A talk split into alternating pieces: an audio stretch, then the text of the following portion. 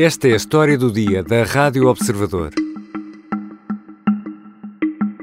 Que documentos esconde Donald Trump?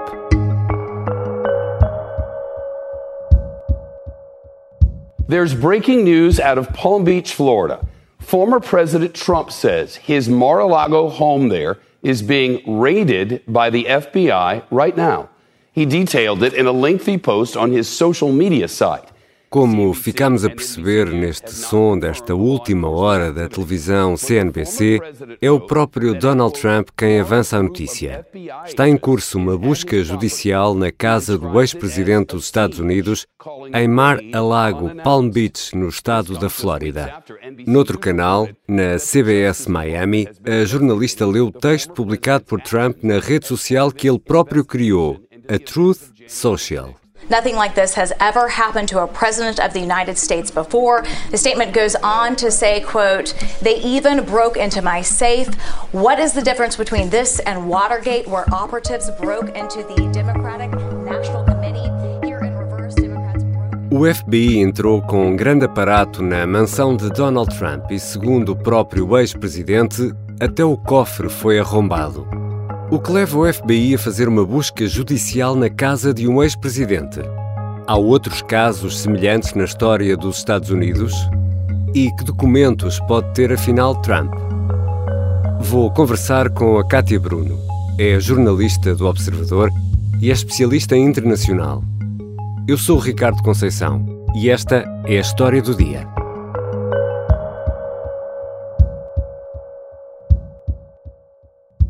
Bem-vinda, Cátia Bruno. Olá, Ricardo. Este é um daqueles episódios uh, na história recente dos Estados Unidos em que podemos dizer eu pensava que já tinha visto tudo e afinal não.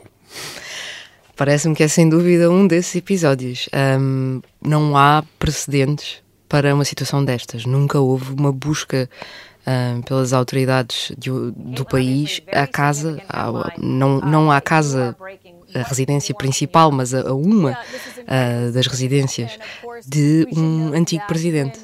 The former president confirmed that yes, this raid did happen on his Mar-a-Lago resort in Palm Beach. He did not specify why exactly this raid happened. So we are Mas afinal, Cátia Bruno, o que é que aconteceu em Mar-a-Lago, aqui numa pronúncia mais portuguesa? Bom, um conjunto de agentes do FBI apareceu no resort que pertence a Donald Trump trazia consigo uh, um mandato autorizado por um juiz para uh, levar a cabo buscas. E essas buscas eram precisamente nos aposentos um, privados de Donald Trump uh, e, e nos locais onde guardava documentos, incluindo, como o próprio destacou, o seu cofre pessoal. I think this kind of decision can't be made unless it's made by the Attorney General himself, Merrick Garland, in addition to the Deputy Attorney General and other aides. This is an unprecedented step. It's never happened before. E numa altura em que a notícia estava mesmo muito fresca, um professor de Direito, comentador da Fox News, um canal de televisão que apoia Donald Trump, dizia que este tipo de ação judicial não tem precedentes, que isto tem de ser autorizado ao mais alto nível. Já se sabe quem é que autorizou? Aquilo que os especialistas judiciais dizem é que, um, tecnicamente, Uh, basta apenas um juiz autorizar uh, uma busca deste género, mas que para um juiz autorizar uh, é porque considera que há indícios muito fortes de que haverá provas relevantes que possam apontar para que tenha sido cometido um crime dentro daqueles, daqueles documentos que foram apreendidos.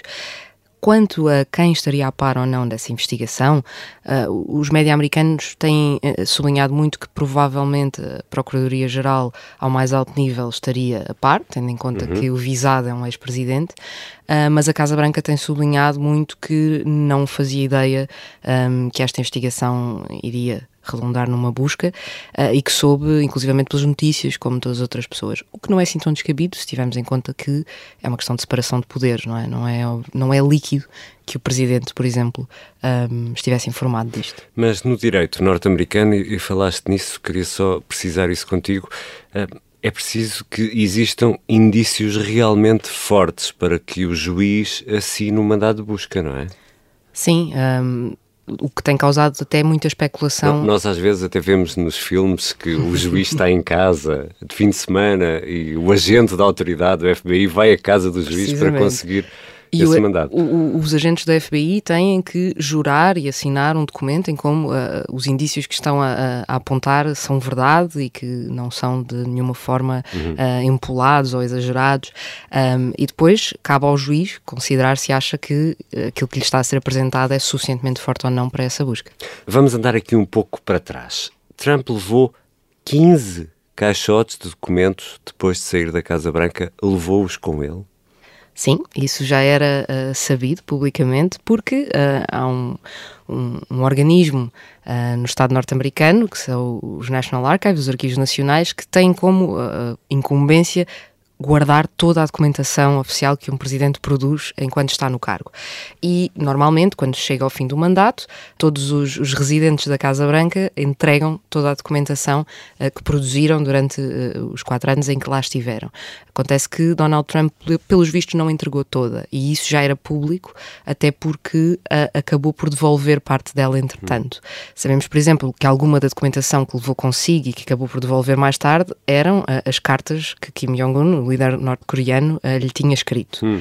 uh, e que foram, entretanto, devolvidas. O que o Departamento de Justiça avançou, entretanto, e a, e a equipa Donald Trump confirmou, é que haveria ainda uma pequena parte de documentação desses 15 caixotes que não tinha sido entregue e que estaria aqui em Mar-a-Lago e o Departamento de Justiça um, tem dado sinais de que, através de fontes não identificadas, de que entre esses documentos poderia haver documentos classificados como secretos e que, portanto, era importante que fossem entregues ao órgão oficial. E esse é um problema central neste caso, não é? Porque uh, os arquivos, os tais arquivos nacionais, uh, entendem que há documentos secretos ou, ou confidenciais resultantes da atividade do Presidente dos Estados Unidos que não podem ficar assim ao Deus dará, ou neste caso, Mar-a-Lago. Precisamente. Até porque é muito interessante como a, a lei que gera esta questão da, da documentação do presidente, um, a lei dos registros presidenciais, foi criada na sequência precisamente do Watergate, uhum. porque um, Richard Nixon, antes de sair da presidência, teria tentado levar consigo alguma documentação, em concreto as famosas cassetes, uh, que depois foram protagonistas no, no processo, e para impedir que isto voltasse a acontecer, foi feita esta lei em que todos os presidentes são obrigados a entregar toda a documentação uh, correspondente ao tempo em que estiveram no cargo. E daqui a umas semanas ou, ou, daqui a dois ou três meses vai sair um livro de um jornalista do, do New York Times que fala em papéis encontrados na casa de banho. Isto é só aqui um parênteses nesta história, mas que nos ajuda a perceber a importância destes documentos e a importância legal dos documentos. Sim, uh, não só fala, como há fotografias que foram hum. reveladas hum. na imprensa um, de alguns dos papéis rasgados e, e deitados na, na, sanita. O livro é da Maggie Haberman, que é correspondente de, do New York Times na Casa Branca um, e que sempre foi das jornalistas norte-americanas que, apesar de ser criticada por Donald Trump, mantinha muito acesso a ele. Uh, bem como a muitas outras fontes dentro da Casa Branca, e aquilo que ela uh, escreve no livro, pelos certos que já são conhecidos, é que um, parece que Donald Trump tinha por hábito rasgar muitos dos documentos oficiais uh, e deitá-los pela sanita. Uh, as fotografias que ela, que ela obteve uh, serão precisamente de testemunhas da Casa Branca que, depois do presidente ter deitado esses papéis pela sanita, registaram o momento.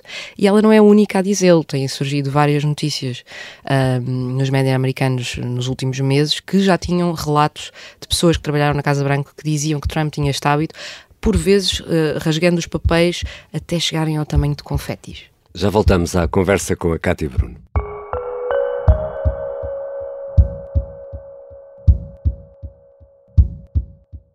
As armas e os barões assinalados. E o resto é história, com João Miguel Tavares e Rui Ramos, às quartas-feiras, depois do Jornal do Meio-Dia e sempre em podcast. Cátia Bruno, e há mais um ingrediente, no mínimo, irónico neste caso. I've been saying, let's just beat her on November 8th. But you know what? No, no. You know what?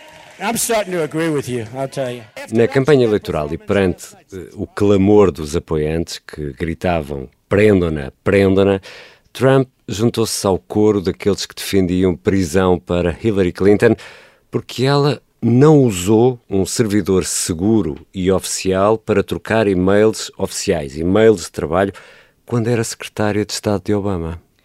Não só essa infração foi criticada por poder potencialmente pôr em causa a segurança do Estado, mas foi criticada porque violava precisamente o estatuto que é agora aquele que uh, o FBI terá uh, suspeitas de que Trump tenha violado também, que é aquele em que um um, um, titular de um cargo público não uh, deixa que haja registro oficial uh, das suas ações, uh, ou em papel ou, ou, em registro eletrónico. E, pelos vistos, agora, Donald Trump não considera que isso seja um crime assim tão grave quando se trata de levar consigo aquilo que alguns dos seus familiares já definiram como souvenirs dos tempos em que foi presidente.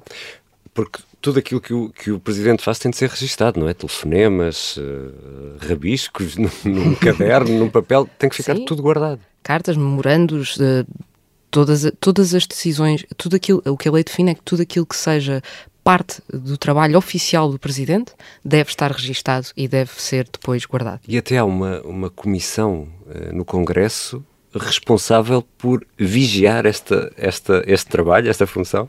Sim, precisamente porque o, o fantasma do Watergate é muito uh, pesado, não é? E, portanto, os norte-americanos criaram uma série de instrumentos precisamente para evitar que voltasse a acontecer uma situação em que um presidente tente esconder aquilo que devia ficar, se não público, pelo menos guardado junto do Estado e não com privados.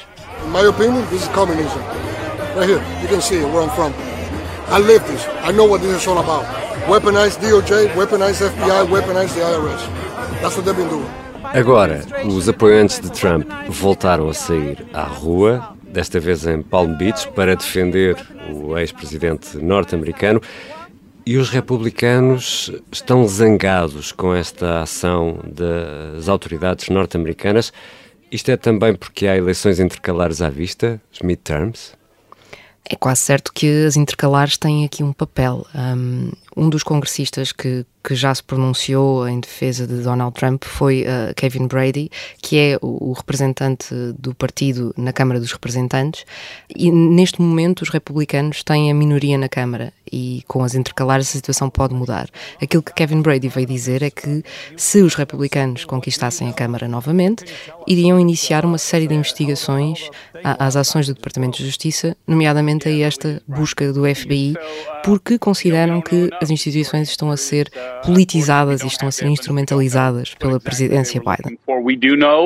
Uh, this Justice Department is incredibly politicized. We do know the FBI in the past has targeted President Trump, fraudulently uh, uh, uh, prepared documents to get a FISA uh, warrant against this president. So uh, clearly, E, portanto, temos aqui uma linha de ataque muito clara uh, para uma campanha eleitoral que, mais uma vez, à semelhança das últimas a que temos assistido, parece estar sempre muito colada a Donald Trump. E ainda há presidenciais, não é? Presidenciais essas a que Donald Trump parece ter toda a vontade de se candidatar. Um, e não é certo como é que esta situação agora um, pode influenciar essa candidatura.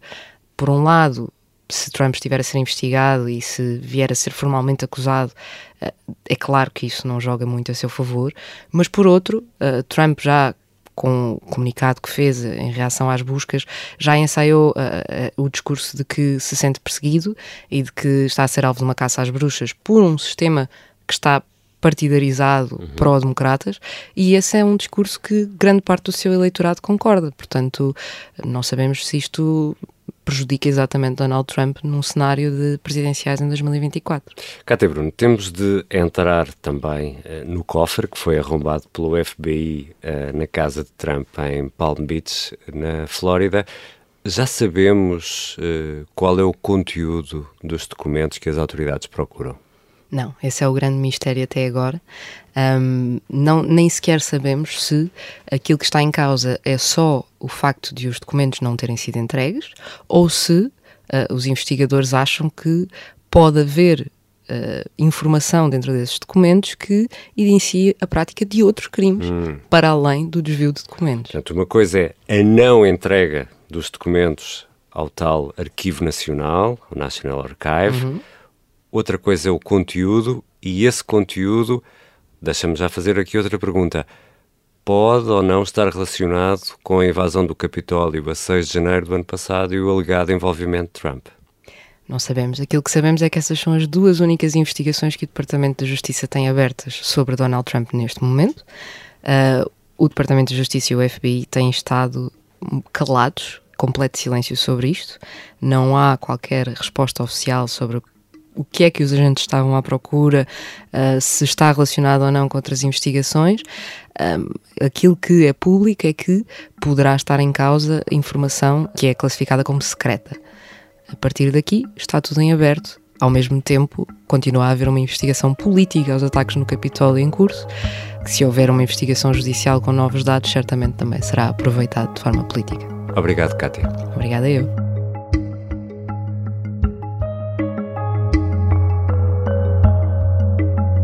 A Cátia Bruno é jornalista do Observador, é especialista internacional e há muito que acompanha de perto a política norte-americana. Esta foi a história do dia. Neste episódio, ouvimos sons retirados de canais de televisão norte-americanos como a CBS, a CNBC e a CNN. A sonoplastia é da Beatriz Martel Garcia, a música do genérico do João Ribeiro. Até amanhã.